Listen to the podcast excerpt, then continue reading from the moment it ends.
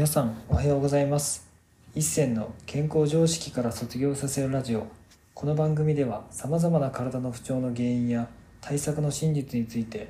一銭の発明した世界唯一の生態理論をもとに常識外れの考え方をお届けする内容となっています。本日のテーマは僕たちの五感は何も知らないについてお話していきたいと思います。実はね昨日僕母親と5月がね誕生日だったんでお母さんがですねあのご飯食べ行ってきたんですよね久しぶりに。それでご飯食べてる時にまあ母親がなんか面白そうだからって言ってある本持ってきてくれてなんか土と腸に関する本みたいななんかすごい特殊なタイトルの本でまあなんか性格似てるなと思いながら自分とですね研究熱心なところが似てるなと思って、まあ、その本読んでたんですけれどもまあね定かか分かんないけど書いてては納得したのがその心臓はポンプではないっていう説だったんですよね。どういうことだろうと思ったら、まあ、その結局サラサラの水だったら結局全身に血を送るとしてもグッと押し込んだらいけそうだけどそもそも握り拳ぐらいの大きさしかない心臓が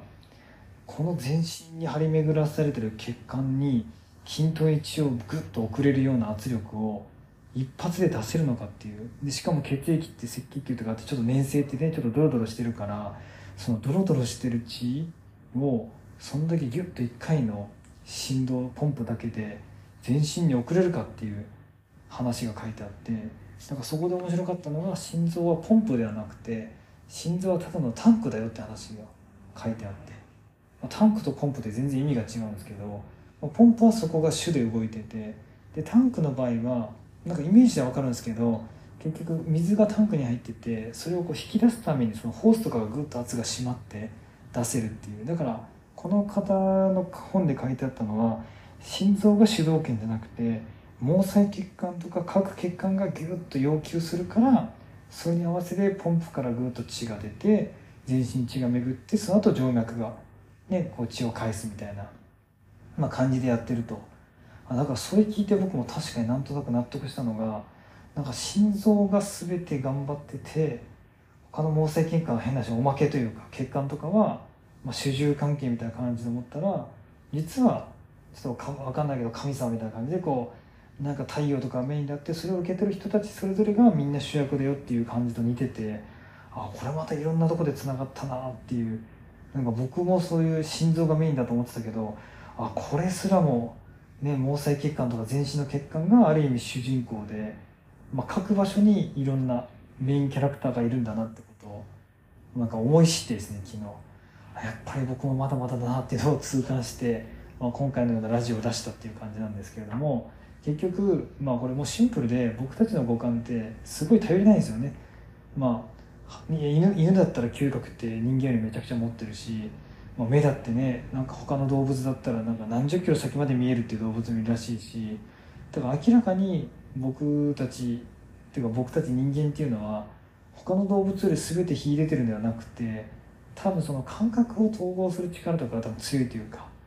まあ、別に他の動物と比べたら五感もやっぱり弱い機能しか持ってないのでただそこから何て言うんですかね例えば視覚だけめっちゃ良くて聴が聞こえなかったらやっぱそこの耳で聞く創造性が失われるけど、まあ、ある意味目も耳も、ね、体とか皮膚とかで触覚とか、まあ、味覚とかそういうの、まあ、いろんな五感全部含めてそこらの感覚がまあまんべんなく均等に使えるぐらいのレベルになってるから人間でも創造性ができるんだなと。いうのあるしもしろ言えば五感の可能性をどんどん広げていけばもっともっと知らない世界を知れるなっていうところも僕はすごい感じたと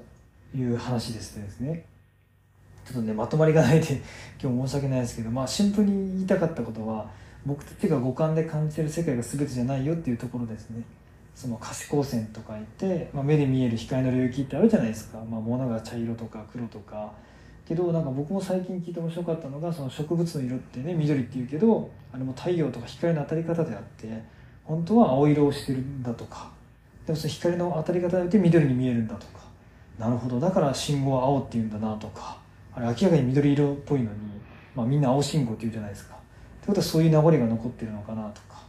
まあ、そういうねいろんなやっぱ僕たちが五感で知りえないような気づいてないような情報ってやっぱ世の中にたくさんあると思うので、まあ、このラジオ聴いてる方とかやっぱ体の不調とかいろんな悩みとか抱えててもう私の人生本当ここから良くなるのかなとか本当に病気なのかなと思ってる方も多いと思うんですけれどもそれもあなたが今感じてる五感の中の世界なだけであってその五感以外の世界というか知らない世界では治るのが当たり前な情報も多分あるしまあ、可能性に満ち溢れた世界しかないしもっと地獄の世界とかいろんなところが多分